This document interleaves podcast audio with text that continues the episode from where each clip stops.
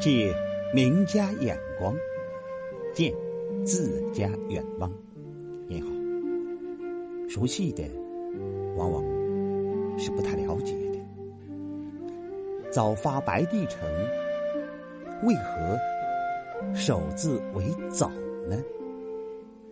两岸猿声啼不住，猿声可有话尽之意？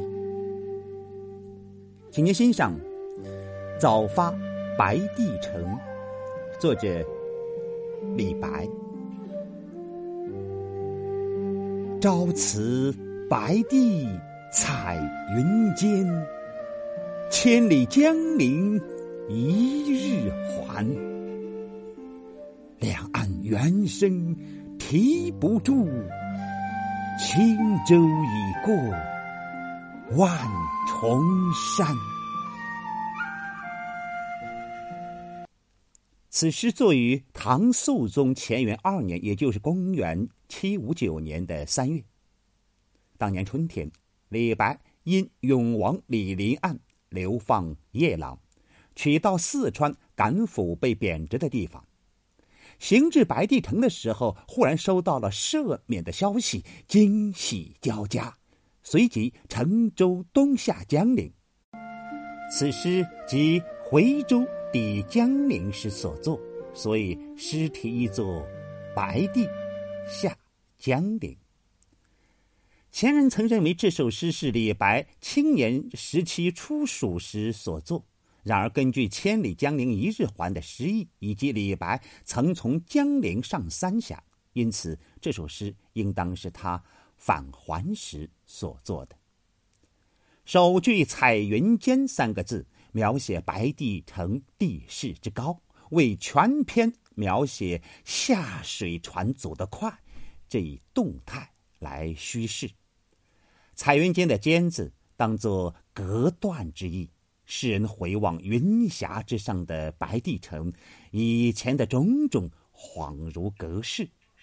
一说形容白帝城之高，水行船速全在落差。如果不写白帝城之高，则无法体现出长江上下游之间斜度差距之大。白帝城地势高如云霄，于是下面几句中写舟行的迅捷，行期的短暂，耳目不暇迎宿，才一一有了着落。彩云间也是写早晨景色。显示出从晦明转换为光明的大好气象，而诗人便在这曙光初灿的时刻，怀着兴奋的心情，匆匆告别白帝城。第二句的“千里和一日”，以空间之远与时间之短做悬殊对比。这里巧妙的地方在于那个“还”字上，“还”。归来的意思，它不仅表现出诗人一日而行千里的痛快，也隐隐透露出预设的喜悦。江陵本非李白的家乡，而“还”字却亲切的如同回乡一样。一个“还”字，暗处传神，值得读者细细玩味。第三句的境界更为神妙。古时长江三峡常有高原长啸，诗人说提不住，是因为他乘坐飞快的轻舟行驶在长江之上，耳听两岸的猿啼之声，又看见两岸的山影，猿啼声不止一处，山影也不止一处。由于舟行人速，使得啼声和山影在耳目之间成为浑然一片。就是李白在出峡时为原声山影所感受的情景。身在这如脱弦之箭顺流直下的船上，诗人感到十分畅快和兴奋。清代贵妇在《扎谱》中对这一句有很高的评价。瞬息之间。轻舟已过万重山，为了形容船快，甚除了用原声山影来烘托，还给船的本身添上了一个“轻”字，直说船快，那便显得笨拙；而这个“轻”字却别有一番意蕴。三峡水急滩险，诗人溯流而上时，不仅觉得船重，而且心情更为至重。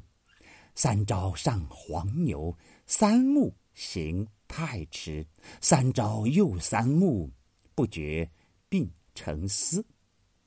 如今顺流而下，行船轻入无物，船的快速读者可以想而知。而微乎高哉的万重山一过，轻舟进入坦途，诗人历尽艰险进入康庄旅途的快感，也自然而然地表现出来了。这最后两句既是写景，又是比兴，既是个人心情的表达，又是人生经验的总结，因物心感，精妙。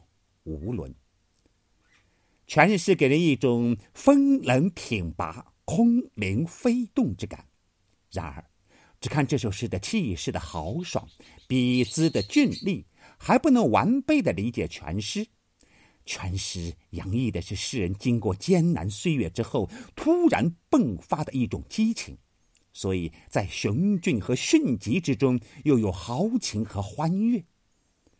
快传快意，给读者留下了广阔的想象余地。为了表达畅快的心情，诗人还特意用上平山韵的“渐”“缓”“山”来做韵脚，使全诗显得格外的悠扬、轻快、回味悠长。让我们再听一遍。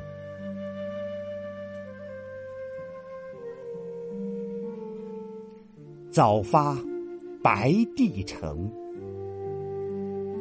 朝辞白帝彩云间。千里江陵一日还，两岸猿声啼不住，轻舟已过万重山。谢谢您的收听，咱们下回再会。